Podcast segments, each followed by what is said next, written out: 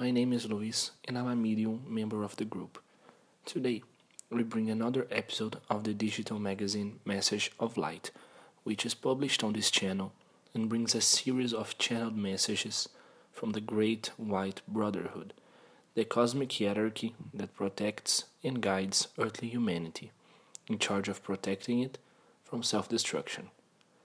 It is composed of ascended beings who have already lived on the planet, and when they evolved, they chose to help the Earth, organized and distributed in seven cosmic rays, coming from the greater celestial kingdom.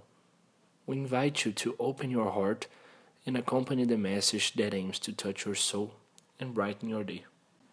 Hello, you are listening to the Prayer for Your Day podcast a realization from the Grupo Anjos de Luz. This is our way of bringing faith, courage, and hope through a direct connection with the Creator. My name is Luis, and I'm a medium of the group. The prayer that we share today is the Father Our in Aramaic. Listen and feel the peace and the healing that prayer provides in the depths of the soul. Father or in Aramaic. Father, breath of life, source, wordless action, creator of the cosmos. Make your light shine within us, between us, and outside of us, so that we can make it useful. Help us follow our path, breathing only the feeling emanating from the Lord, so that we may walk like kings and queens with all creatures.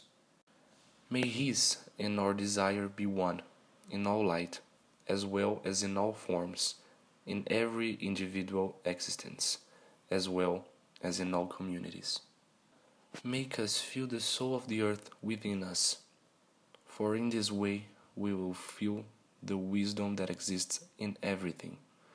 Do not allow the superficiality and appearance of the things of the world to delude us and free us from all that hinders our growth. Do not let us be overcome by the forgetfulness that the Lord is the power and glory of the world, the song that is renewed from time to time and which beautifies everything. May His love be the soil where our actions grow.